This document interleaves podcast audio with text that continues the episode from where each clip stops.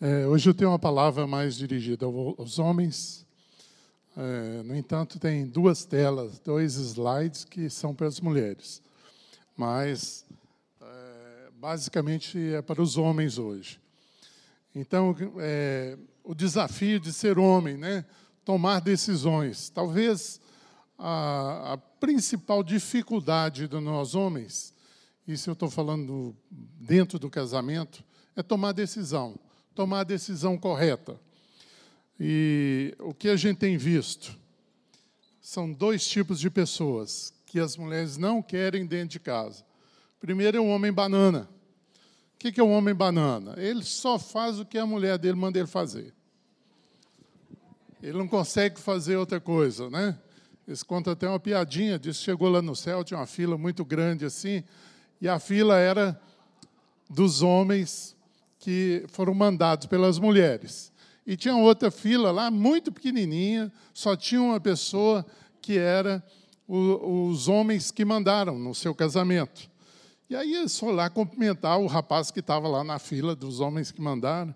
Muito, rapaz, muito parabéns para você, você teve uma vitória que nós não conseguimos, né? E aí ele falou assim: Eu não sei o que vocês estão falando. Eu estava lá naquela outra fila, mas minha mulher mandou eu vir para essa fila. Então, esse é um homem banana. Ele, a mulher, na verdade, não gosta disso. Parece que, a princípio, ela vai gostando ali, mas depois ela começa a sentir a falta de um líder dentro da sua casa. Quando a mulher assume essa liderança, não é legal. O segundo homem que a mulher não gosta é o homem turrão. O que é o homem turrão? É aquele cara que não ouve a mulher. Ele é, ele é um tapado, ele, ele não quer ouvir a mulher, ele toma as decisões e quando nós tomamos as decisões sem ouvir a esposa, provavelmente nós vamos errar. Muito certamente nós vamos errar. Então, o que, que a, a nossa esposa quer? Que é um homem temente a Deus, que é um homem que busque o Senhor e ouve a sua esposa, mas vai diante de Deus e fala: olha, esse conselho que eu estou recebendo, realmente é isso que o Senhor tem para mim, é isso que o Senhor quer que eu faça? Então, esse é um homem. Então, depois dessa introdução, nós vamos aí falar algumas coisas. Davi, quando estava para morrer, ele chamou Salomão e, e deu um, um recado para ele. Ele falou assim: Eu vou pelo caminho de todos os mortais, ou seja, ele vai morrer. Coragem, pois, e ser homem. Esse é o conselho que Davi deu para Salomão. O que, que essa expressão está querendo dizer? Ser homem. Nós vamos falar ela no final, você vai entender o que, que essa expressão está falando. Então, lá em Gênesis é, 1, 28, diz assim: E Deus os abençoou e disse: Sede fecundos, multiplicai-vos, enchei a terra e sujeitai-a. Dominai sobre os peixes do mar, sobre as aves dos céus e sobre todo animal que rasteja pela terra. Ou seja, Deus ali já chamou o casal e falou: ó, vocês têm que dominar, vocês têm que organizar isso aqui. Eu estou dando a terra para vocês, mas vocês têm que organizar isso aí e dominar sobre isso. Então, o, o homem precisa tomar decisões. Essa aqui é uma passagem lá de Josué, fala assim: Porém, se vos parece mal servir ao Senhor, escolhei hoje a quem se vais se aos deuses a quem serviram vossos pais, que estavam da além do Eufrates, ou aos deuses dos amorreus em cuja terra habitais. Eu e a minha casa serviremos ao Senhor. As pessoas acham que isso aqui é uma promessa de Deus. Não é promessa. Isso aqui é uma decisão que o líder da sua casa tomou. Eu e a minha casa vamos servir ao Senhor. Não é uma promessa. Essa é uma decisão que o homem tem que tomar dentro da sua casa. Eu e a minha casa vamos servir ao Senhor. O coração do homem pode fazer planos, mas a resposta certa vem dos lábios do Senhor. Não é errado fazer plano, irmão. Nós temos que fazer planos. Você, como casal, juntar sua esposa, fazer os planos. Mas saber que é o Senhor é que vai organizar isso aí, não é você. Então, talvez essa seja a função mais difícil nossa como homens, né? Tomar essa decisão. E quando ouvir o conselho da esposa e quando não ouvir o conselho da esposa. Isso aí está na mão do homem. E, tá, e é muito difícil, irmão. Muito difícil. Porque eu quero dizer para você, estatisticamente falando da minha experiência, é o seguinte: 85% que sua mulher falar para você está certo. Mas 15% não está. Se você tomar o 100%, você vai errar 15%. Tá não, tá muito ruim. Agora, se você ouvir a sua esposa e buscar de Deus a resposta correta, você vai ter 100% de acerto na sua vida.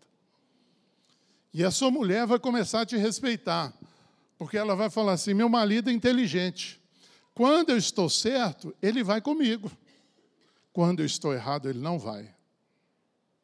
Foi isso que Adão fez lá, de errou lá. A mulher chegou com a fruta e falou: Eu comi e tal, e com você também. Aquele era um mau conselho. Mas ele, ele o que, é que ele fez? Ele ouviu o mau conselho e comeu do fruto, não é isso? Então, é uma linha muito tênue que o homem tem que caminhar nela. Não é fácil, queridos, não é fácil. Lá no final nós vamos estar falando aí de o que Deus proveu para a gente conseguir fazer isso. Feliz o homem, agora eu vou falar uma série de conselhos né, que Deus dá para o homem. Feliz o homem que acha sabedoria e o homem que adquire conhecimento. Sabedoria e conhecimento é necessário para o casamento. O homem turrão, ele vai para o casamento, ele não quer ler um livro, ele não quer entender qual que é o papel dele dentro do lar. Aí ele vai e entra para o casamento. Eu, quando eu casei, isso há 40 anos atrás, tem um tempinho, né? Só existia um, um livro falando sobre casamento, que chamava Ato Conjugal, do Jamie Kempis. Eu não sei se vocês leram esse livro. Hoje está ultrapassado, ele é muito raso, é muito, assim, bem, bem, bem fraquinho o livro. Hoje nós temos um, uma gama de, de instrução para o homem, mas o homem turrão ele não lê, ele não vai atrás. Está aqui o, o líder de casais, né, o pastor Gustavo. Quando a gente faz uma convocação para os casais aqui da igreja, quem é que vem, irmão? Os visitantes. E aquele que está com, casa, com casamento bem. Aquele que está com problema no casamento, ele não vem. Eu não sei se ele fica com medo. Não, lá eles vão me chamar lá na frente e eu vou pagar um mico lá. Não é isso, irmão. É para você vir participar e, e começar a crescer nesse, Sede vigilantes, permanecei firmes na fé, portai-vos varonilmente, fortalecei-vos, todos os vossos atos sejam feitos com amor. Mais uma vez aí, varonilmente. Isso aqui é para homem. Que hoje está um negócio assim, né? Complicado, escasso. Mas os, o homem de Deus não pode ter uma outra atitude, a não ser de homem, querido. Você tem que ser homem na sua casa. Você tem que tomar uma postura. Nós vamos falar de outras atividades aí para você. No Senhor, todavia, nem a mulher é independente do homem, nem o homem é independente da mulher. É interessante, né, que isso até aprendi agora, pouco tempo. Eu já sabia assim por alto, mas houve uma definição. A gente acha assim, esposo é a pessoa que casou. Mas na Bíblia, não, esposo e esposa era aquele que estava namorando. Quando Maria e José estavam, falando assim, desposados, eles eram esposo e esposa, mas eram namorados. Eles não, não tinham casado. No dia do noivo, no dia do casamento, eles se tornam noivos. E depois do casamento, se tornam marido e mulher. Observa o homem íntegro e atenta no que é reto, porquanto o homem de paz terá prosperidade. Posteridade, ele vai ter filhos. Ele vai, ele vai ver a sua posteridade lá para frente. Este é a bênção do homem que anda nesse caminho, homem íntegro. Fizeram uma pesquisa nos Estados Unidos, o que, que os, os empresários queriam nos seus empregados. Em, em primeiro lugar, integridade. O primeiro item da lista deles. Falou, não, se ele for íntegro, o resto nós damos um jeito aqui, a gente ensina o trabalho. Mas se não tiver integridade, não serve para ser nosso funcionário. As grandes empresas americanas não contratam homem se não tiver integridade. Portanto, que Deus ajuntou, não separe o homem. Irmãos, eu tenho ficado impressionado com a quantidade de divórcio que está tendo no nosso meio. É um negócio, assim, muito complicado. As pessoas estão indo para o casamento, mulheres que têm um chamado e homens que têm um chamado para ser solteiro, mas há uma pressão tão grande dentro da igreja que eles vão, aí se casam. Mas não era isso que eles queriam da vida. Aí chega lá, atrapalha a vida da, da mulher, ou a mulher atrapalha a vida do homem. Porque não era aquilo, está lá. Aí ela entra para o casamento e fala: não era isso que eu queria da minha vida, mas a igreja pressionou, meus amigos pressionaram, minhas amigas pressionaram e eu casei. Você que é jovem, pense antes de casar, se é isso que você quer. Se é esse o seu chamado. Às vezes você tem um chamado para ficar solteiro, irmão, é uma bênção. Não tem nada de errado com isso, não. Paulo dava uma recomendação: eu, eu, eu quero que vocês não casem. Esse é o meu conselho. E hoje não, a gente tem que, não, tem que casar porque tem que casar, não tem não. Irmãos, nós estamos chegando ao final dos tempos. Eu nunca vi um sinal tão grande como esse que, aconte, que eu, chegou ao meu, meu conhecimento essa semana. O Papa fez uma convocação de todos os líderes mundiais para que o ensino fosse unificado e fosse preparado o caminho para o, o líder mundial. Irmão, se você não lê isso aí associado com o Apocalipse, você precisa dar uma lida lá de novo. Eu nunca, a hora que eu vi aquilo, eu falei, meu irmão, nunca vi um negócio desse. Nós estamos no final dos tempos, então não se preocupe com essas coisas. Sabemos que Deus não atende a pecadores, mas, pelo contrário, se alguém teme a Deus e pratica a sua vontade, a este atende. Um dos maiores problemas dentro do casamento hoje é a parte financeira. Homens e mulheres que não sabem viver com o que ganham, estão sempre insatisfeitos, ou então estão sempre endividados.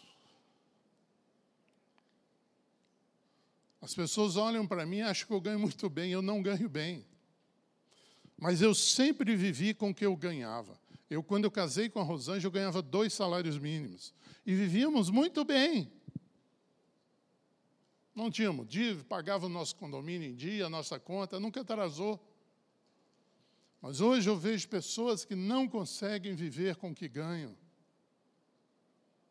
Isso é uma função do homem. Eu sei, irmãos, que nós não aprendemos, nossos pais não nos ensinaram a trabalhar com dinheiro. Ou nós temos uma avareza e ficamos, aí eu tenho que ganhar, eu tenho que ganhar. Ou então nós começamos a gastar sem, sem limites. Peça a Deus sabedoria, meu irmão.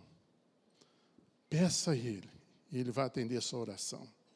Tu, porém, homem de Deus, foge dessas coisas Antes segue a justiça, a piedade, a fé, o amor, a constância e a mansidão. Essas coisas aí, se você vê no texto acima, ele está se referindo ao dinheiro, à avareza. Eu já falei aqui que para que eu fosse liberto da avareza, eu precisei dar tudo que eu tinha, irmãos. A única maneira que Deus encontrou na minha vida de me libertar. Eu fiquei zerado. Fiquei com um carro velho, a minha esposa e dois filhos. E nem cachorro eu tinha na época. Foi a única maneira que Deus encontrou para que eu fosse livre na minha área financeira. Que você aprenda que você não precisa entregar tudo, irmão. É muito difícil. Então, fuja da avareza, seja um homem de Deus na área financeira e produza fruto do Espírito. Pastor Mário falou aqui na introdução sobre isso. Efésios 2, 1 e 2. Sede, pois, imitadores de Deus como filhos amados. Andai em amor, como também Cristo nos amou e se entregou a si mesmo por nós, como oferta e sacrifício a Deus em aroma suave. Sede imitadores de Deus. Sede imitadores de Deus. Não precisa, tem, os versículos que eu estou colocando aqui são autoexplicativos, irmão, não vou ficar comentando, não. A mulher, isso aqui é a tela para a mulher. A mulher seja submissa a seu próprio marido como ao Senhor. Porque o marido é o cabeça da mulher, como também Cristo é o cabeça da igreja, sendo este mesmo salvador do corpo. Sejam submissas. O que, que essa palavra submissa? Submissa quer dizer, a missão do homem tem preferência. O que, que, é isso? Estou falando para os jovens. O casado agora vai, vai ter que se virar aí. Os jovens. Querido, não é errado você ter um plano para a sua vida. Estou falando para as moças. Nada de errado. Mas se você quer ter uma vida confortável, um belo carro, uma, um bom apartamento, você quer viajar para o exterior, você quer fazer mil coisas, não case com um missionário. Você vai arrebentar a vida dele e a sua. Agora, se você tem vontade de ir para a África, você não se importa, não se importa onde vai dormir, que tipo de comida você vai comer, Case com um missionário.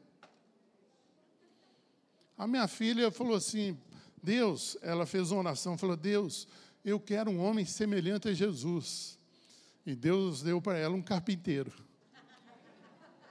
Estão lá fazendo missões. Os dois tinham o mesmo chamado, ela entrou debaixo do chamado dele. E ela teve, depois eu vou estar falando isso lá na frente, uma sabedoria. Por quê? Porque eu tinha, era muito tímido.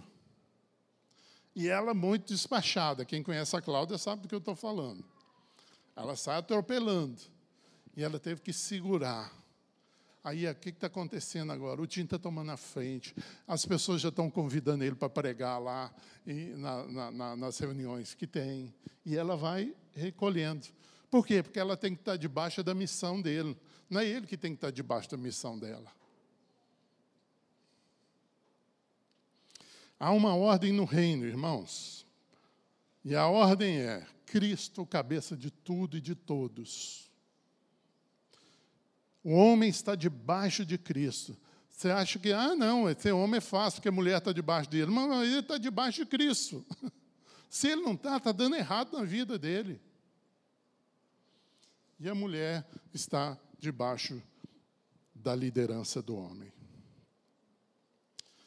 Conselho agora para o marido. Efésios 5, 25. Marido, amai vossa mulher, como também Cristo amou a igreja e a si mesmo se entregou por ela. Que amor é esse? O que é amor? As pessoas confundem muito amar com gostar. Jesus amava todo mundo? Sim ou não? E ele gostava de todo mundo? Não gostava, não. Até entre os discípulos dele, tinha uns lá que ele gostava mais. Tinha três ali que subia com ele nos montes. Tinha três que participavam dos maiores milagres. E tinha um que era muito dengoso, que era o João, que deitava a cabeça no ombro dele, abusava. E, né? Então, o que é amar? Você vai ler lá Coríntios 13, 1 Coríntios 13, e você vai ver que Paulo, naqueles versículos todos ele não define o que é o amor. Ele fala, isso não é amor, isso não é amor, isso não, isso é amor, isso é amor, isso é amor. E eu, na minha insignificância, resolvi fazer uma definição. Amar é fazer algo por alguém sem nenhum interesse de maneira que Cristo seja glorificado na sua vida. Então você vai fazer para sua esposa alguma coisa sem interesse. Você vai fazer porque você está amando. E amar é uma decisão, não é um sentimento. Ah, hoje eu estou amando a Rosângela. Ah, hoje eu não estou amando a Rosângela. Eu recebo casais que falam assim: Ah, eu não amo mais a minha esposa. Eu falei: Então você nunca amou. Porque a Bíblia fala que o amor jamais acaba.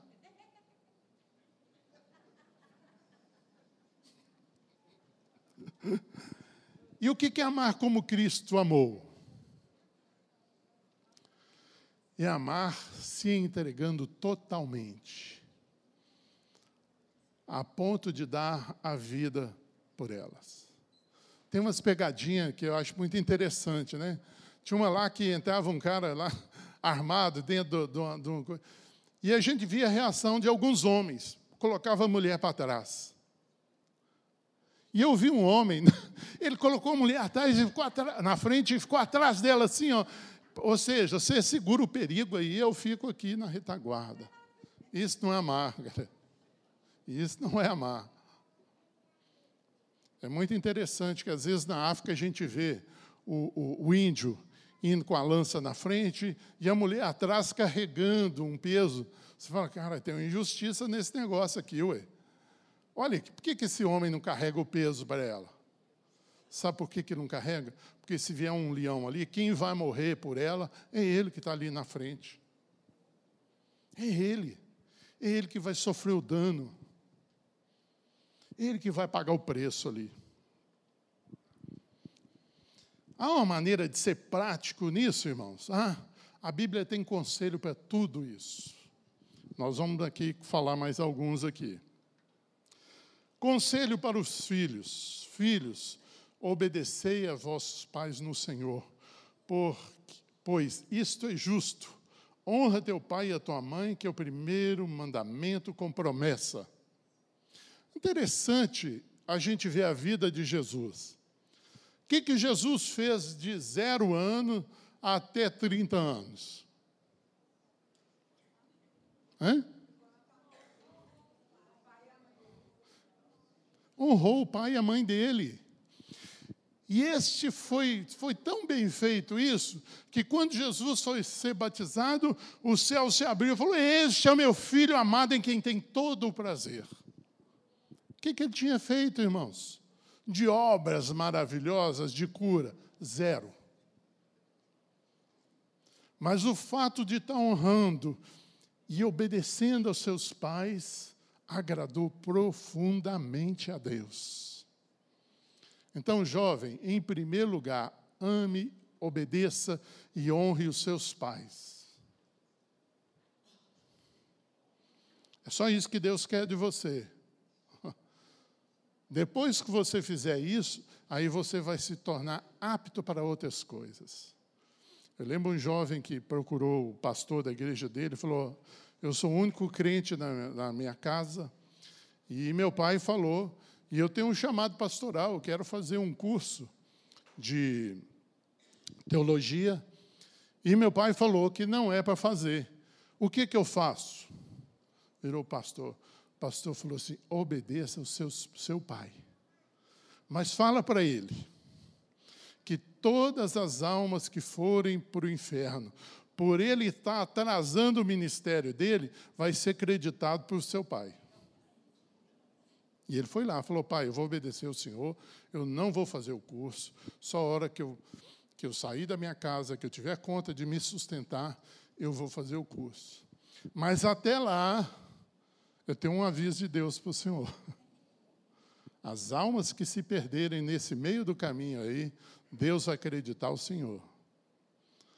O pai dele olhou, no outro dia levantou e falou com ele: Meu filho, vai lá fazer o curso teológico.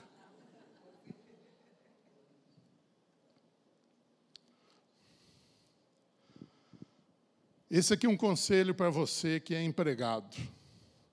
Quanto a vós outros servos, obedecei a vosso Senhor segundo a carne, com temor e tremor, na sinceridade do vosso coração, como a Cristo se você é empregado de alguém, você trabalha numa empresa, use esse versículo como chave para você. Seja obediente, vista a camisa da empresa onde você trabalha, todo o trabalho que você fizer ali, faça como se estivesse fazendo para Jesus. E eu tenho certeza que você vai prosperar lá dentro. Irmãos, nós estamos passando uma crise no meio evangélico. O, as, o patrão, quando é evangélico, ele não está contratando mais cristãos para trabalhar lá. Por quê? Porque o cara chega lá e acha, não, esse cara é meu irmão. Não, rapaz, você lá dentro da empresa dele, você é empregado, você não é irmão dele. Você é irmão aqui na igreja, lá não. Lá você é empregado. E você tem que dar o seu melhor. Você tem que suar a sua cabeça, vestir a camisa da empresa, falar bem do seu patrão. É difícil, mas esse é o chamado. Então, se você é empregado, eu sei. E se você é patrão, se você é empresário? E vós, senhores, de igual modo, procedei para com eles, deixando as ameaças, sabendo que, no, que o Senhor, tanto deles como vós, está nos céus, e que para com ele não há acepção de pessoas. Ou seja, trate bem seu funcionário. Pague uma remuneração digna para ele. Se você pode pagar, pague. Seja um bom patrão. Não deixe a pessoa trabalhando lá, esmagando a pessoa. Essa semana eu mandei, eu, eu orei por uma, mandei oração para um irmão aqui da igreja que eu sei que ela, que ela trabalha no banco. E eu sei que banco é o seguinte: eles colocam uma, uma, uma agulha dentro da, da, da sua veia e vai sugando. Pega um bancário com 20 anos de, de banco para você ver. O cara está acabado. Porque é uma pressão, você tem que vender seguro, você tem que vender não sei o quê, você tem, você tem que ter produção, você tem que ter. A pessoa fica ali, ai, ai, ai, ai. Isso não é ser patrão, isso é, isso é explorar a vida dos outros. Não seja assim. E conselho para o nosso lar. Quanto ao mais, sede fortalecidos no Senhor e na força do seu poder, revestivos de toda a armadura de Deus, para poderes ficar firme contra as ciladas do diabo. Sabe o que você está falando, meu? Você é o sacerdote da sua casa, não é a mulher que é sacerdotisa, é você, homem, que é o sacerdote. Quem tem que se vestir de autoridade, quando entrar um demônio, você fala, sai daqui em nome de Jesus, é você, não é sua esposa. Então chegou a hora de você mudar a sua situação dentro da sua casa. Você se tornar o líder espiritual da sua casa. Estais, pois, firmes, cingindo-vos com a verdade, vestindo-vos da couraça da justiça. Você é o modelo de caráter dentro da sua casa, não é a sua mulher.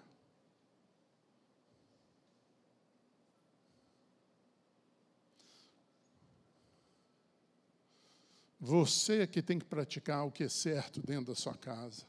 Seus filhos têm que mirar em você e falar assim: eu preciso ser igual ao meu pai.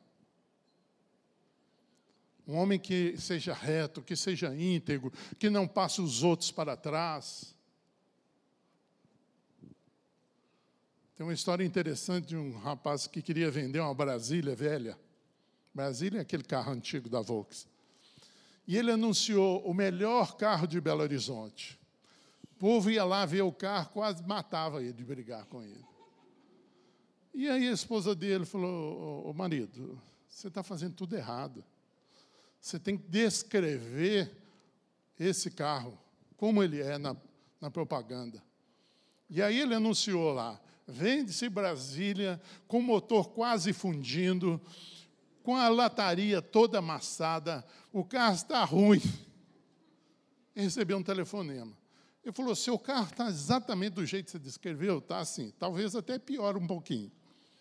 Ele falou: nós somos um, uma escola de, de mecânica e a gente precisa de um carro exatamente assim. Eu vou comprar o seu carro. E vendeu o carro. Ou seja, ande na verdade, meu irmão. Sabe a couraça da justiça? É um peitoral da armadura. Quando você fala mentira, rompe, ele é preso aqui com um pedaço de couro. Quando você fala mentira, ele rompe. Aí ele fica solto. O dardo inflamado do inimigo vem e penetra. Pela mentira. Com toda oração e súplica, orando em todo tempo no Espírito para isso, vigiando com toda perseverança e súplica por todos os santos. Efésios 6, 18. Você é o intercessor da sua casa. Não é a sua esposa que é. Irmão, essa, essa mensagem é para mim também, hein? Não acha que eu estou excluído dela, não. Eu estava preparando essa mensagem, meu casamento entrou em tribulação. Tudo que a minha esposa falava, eu interpretava errado. Tudo que ela falava, eu interpretava errado. Foi uma luta. Porque o diabo sabia o que, que eu ia pregar aqui hoje. Você, homem, é o intercessor da sua casa. Não delegue isso para sua esposa. Irmãos, um segredinho. Ore em família, junta você, a sua esposa, seus filhos e faça um pedido para Deus. Você vai ver como aquela oração é muito mais rapidamente respondida do que você orando só. Faça, faça um teste. A Bíblia vai provar de mim. Deus manda provar ele em algumas coisas. Outro conselho: calçai os pés com a preparação do evangelho da paz. Efésios 6,15. Eis a história de Noé. Noé era homem justo e íntegro entre os seus contemporâneos. Noé andava com Deus. Você é o profeta da sua casa. Você é que traz a correção dentro da sua casa. Você que ouve o Espírito Santo e fala assim: olha, o Espírito Santo está falando para a gente mudar aqui em casa.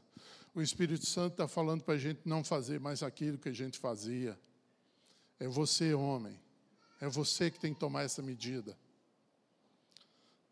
Eu estou vendo os homens aí se encolhendo. Irmão, não, levanta.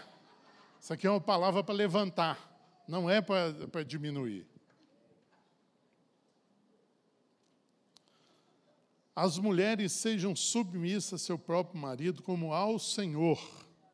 Eu já comentei sobre isso, mas eu queria falar de você é conselheira do seu marido, do seu esposo.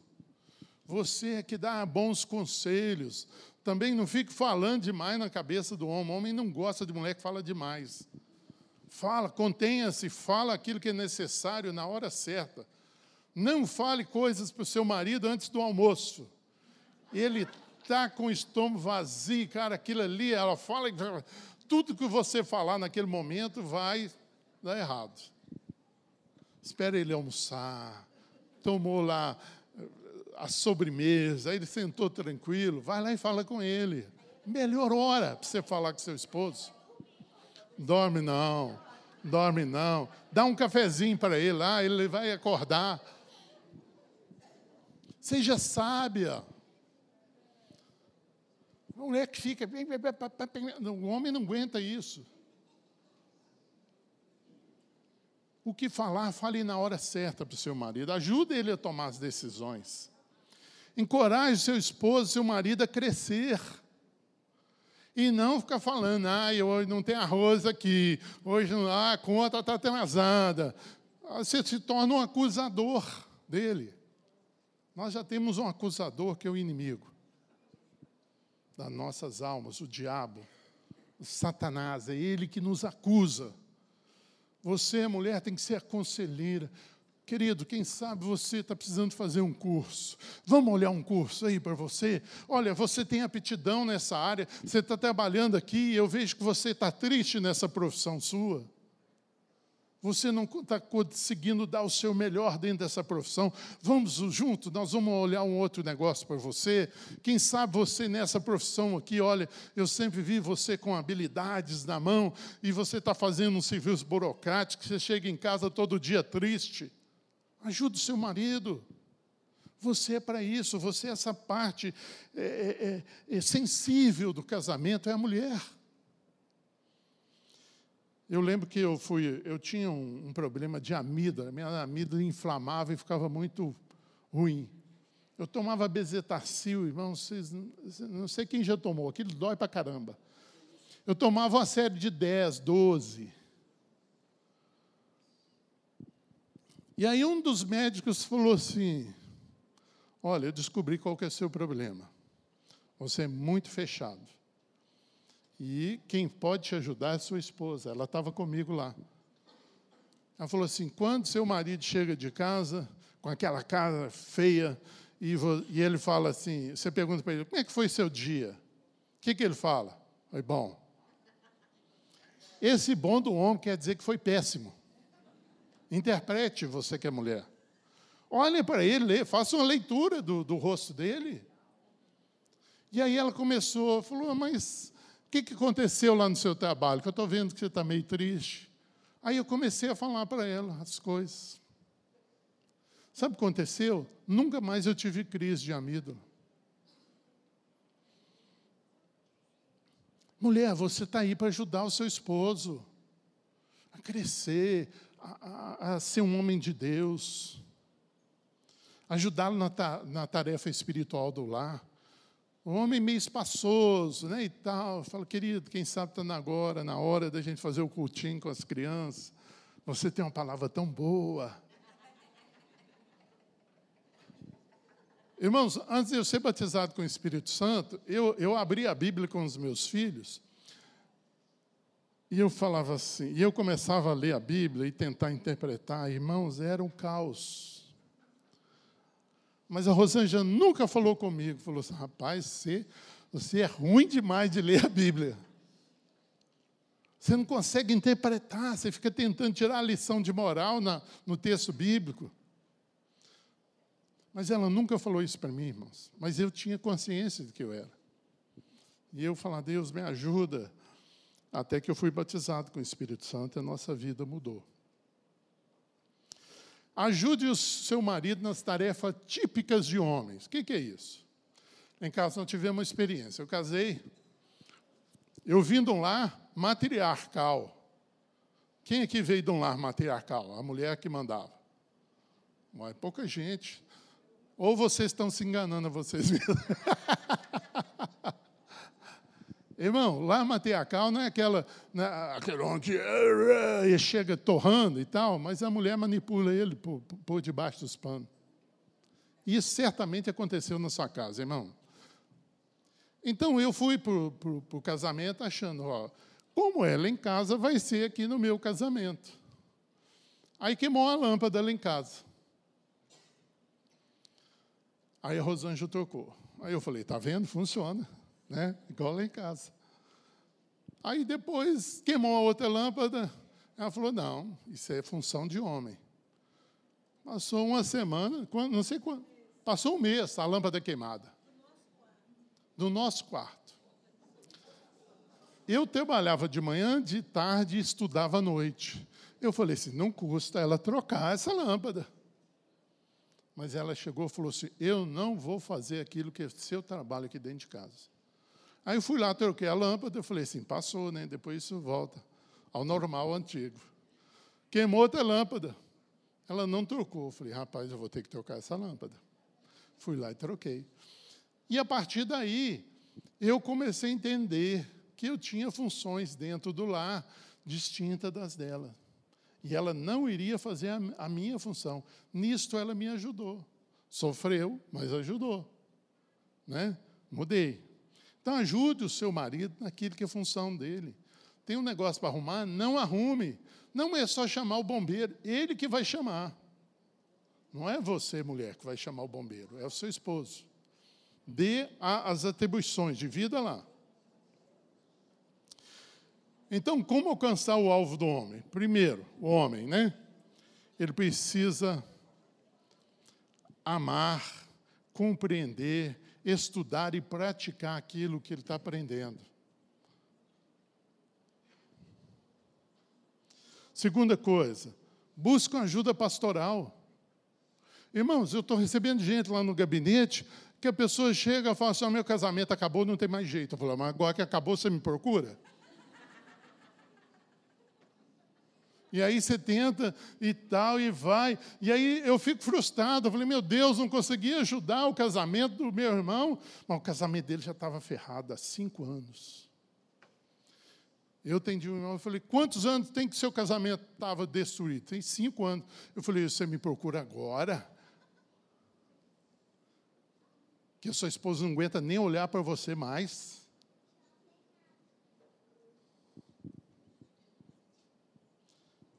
Querido, busque ajuda pastoral, não é demérito para você, é mérito. Sua esposa vai ficar achando você o máximo. Oh, meu marido é um cara jóia, ele foi lá buscar ajuda para o casamento. Mas normalmente é a mulher que procura ajuda. O homem lá, não, eu ali na minha casa. Não é nada. Seu casamento está desmoronando. Busque ajuda pastoral. Busque um pastor que você confia, um presbítero, e fala, cara, eu preciso de ajuda no meu casamento, me ajuda aqui. Vamos caminhar junto um tempo. A palavra admoestar é isso. É você caminhar junto com uma pessoa, ao lado dela, não é achando que, ó, oh, você vai fazer isso. Não, vamos, vamos, vamos fazer isso juntos. Esse é o nosso projeto. Esse é o projeto de Deus para nós. Participe de curso, busque instrução. Toda vez que estiver aqui curso de casal, fala, ah, está cansado de. Vai lá porque certamente tem algo bom para você aprender. E a quarta coisa que eu quero aconselhar para você: seja cheio do Espírito Santo. Não há outra maneira de você ocupar a liderança da sua casa se você não for um homem cheio do Espírito Santo. Você jamais conseguirá algo se não for através do Espírito Santo. Deus tem um plano para nós, homens de sermos bem-sucedidos no nosso lar, do nosso lar ser um lar de paz, um lar sem gritaria. Irmãos, tem lá que eu, eu, eu, eu entro e falo, misericórdia, como é que estão aguentando isto? Como é que estão suportando isso? Faça do seu lar um lugar de paz, a esposa colaborando para o marido, quando ele chegar em casa as coisas estão bem. Às vezes o homem teve um dia tribulado, ele chega em casa e a mulher uf, despeja que tosse em cima dele. O cara já está estourado. Você, mulher, seja sábia. Coloque as coisas para o seu marido no devido tempo, na hora certa. Deixe seu marido lá tomar o banho dele, relaxar e, e, e jantar. Eu não sei se vocês fazem lanche ou janta. Entendeu? Seja sábia. Olhe isso com carinho. E esse é o conselho final. Ora, vós que sois maus, sabeis dar boas dádivas aos vossos filhos. Quanto mais o Pai Celestial dará o Espírito Santo àqueles que lhe o pedirem. A palavra-chave é pedir com fé pedir com fé. Peça ao Senhor, fala, Senhor, eu preciso ser um homem cheio do Espírito Santo.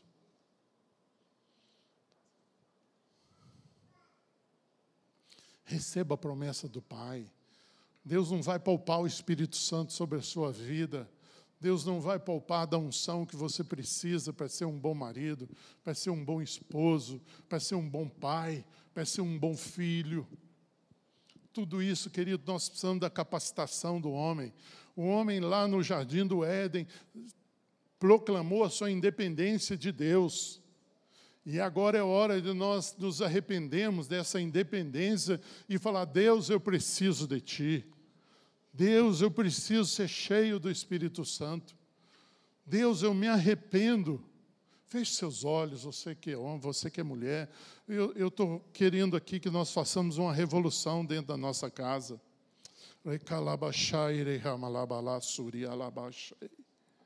Pai, em nome de Jesus, nós estamos aqui, Senhor, em primeiro lugar como homens, porque o Senhor chamou a gente, a responsabilidade é nossa.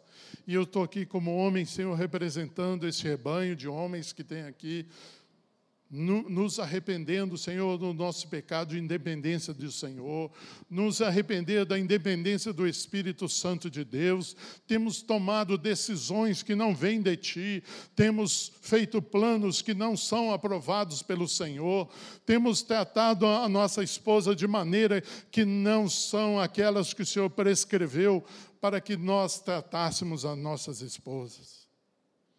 E em nome de Jesus eu te peço, que sejamos cobertos nessa manhã pelo sangue de Jesus. E que teu Espírito agora, Senhor, inunde a nossa vida. Shelekama shai. Erekala masuri arabaste.